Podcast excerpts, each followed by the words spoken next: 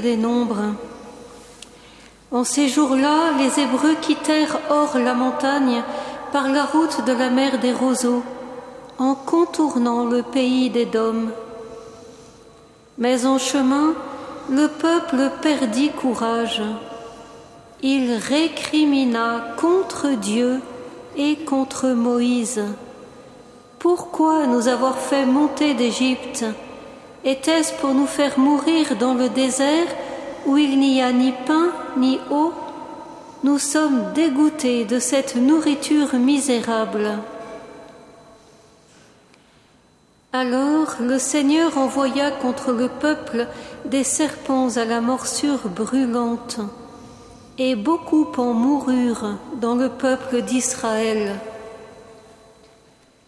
Le peuple vint vers Moïse et dit, Nous avons péché en récriminant contre le Seigneur et contre toi. Intercède auprès du Seigneur pour qu'il éloigne de nous les serpents. Moïse intercéda pour le peuple, et le Seigneur dit à Moïse, Fais-toi un serpent brûlant et dresse-le au sommet d'un mât.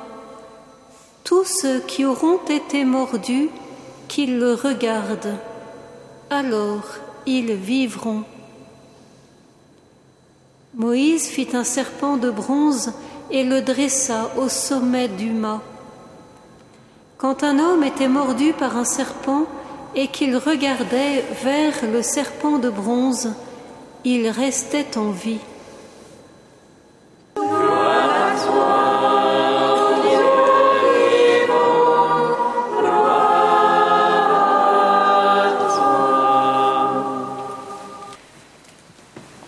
La route du carême qui nous mène à Jérusalem est bien longue et sinueuse, frères et sœurs.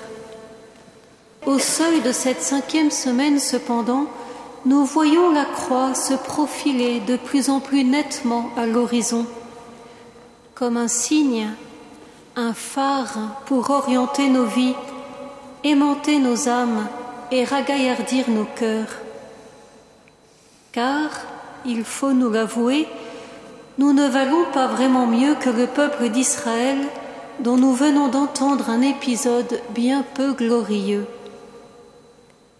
Pour nous aussi, le péché, et par exemple celui précisément du murmure et de la récrimination, ce péché est aujourd'hui tapis à la porte de notre cœur.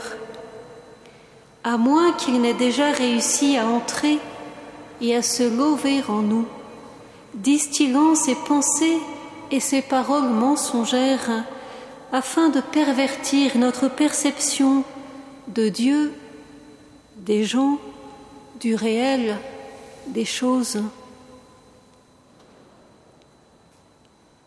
Frères et sœurs, Dieu sait bien de quoi nous sommes façonnés. Il connaît notre fragilité, nos strabismes. Et c'est pourquoi il nous offre aujourd'hui le remède préventif ou l'antidote si déjà nous sommes atteints. Regardons cette croix qui se dresse au Golgotha. Fixons notre cœur et notre esprit en elle. Ne nous laissons à aucun prix détourner d'elle si nous voulons trouver ou conserver la vie. Ce que l'auteur du livre de la sagesse dit à propos du serpent d'airain s'applique à merveille à la croix du Christ. Celui qui se tournait vers lui, le serpent, était sauvé. Non pas parce qu'il avait sous les yeux un signe, mais par lui, le sauveur de tous. Car c'est par ce signe qu'il a plu à la miséricorde de se manifester, de nous venir en aide et de nous sauver. Frères et sœurs, en notre semaine de préparation à la grande semaine sainte, que toute chair fasse silence.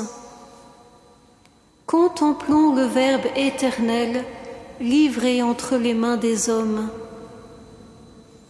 Devant ses accusateurs, il se tait. Devant Hérode ou Pilate, il n'ouvre pas la bouche, s'en remettant à celui qui juge avec justice. Jusque sur la croix, raillé et outragé par la foule, il garde le silence, le vrai silence qui est de penser et de dire du bien de tous, le vrai silence qui n'est que pardon et bénédiction. Frères et sœurs, aujourd'hui plaçons-nous au pied de la croix, là où Dieu est mort pour nous offrir sa vie. À son ombre, écoutons, recevons le reproche que Dieu adressait à Jonas sous son ricin. As-tu vraiment raison de te fâcher? À sa lumière, demandons-nous si nos revendications et nos récriminations tiennent toujours. Que tout en nous fasse silence, que l'orgueil de la vie en nous s'humilie et s'incline et qu'il ne reste que l'humble supplication du repentir. Seigneur, j'ai péché contre le ciel et contre toi, mais je garde confiance en ta miséricorde. C'est toi qui es ma vie. Alors toi, Jésus, souviens-toi de moi quand tu viendras avec ton royaume.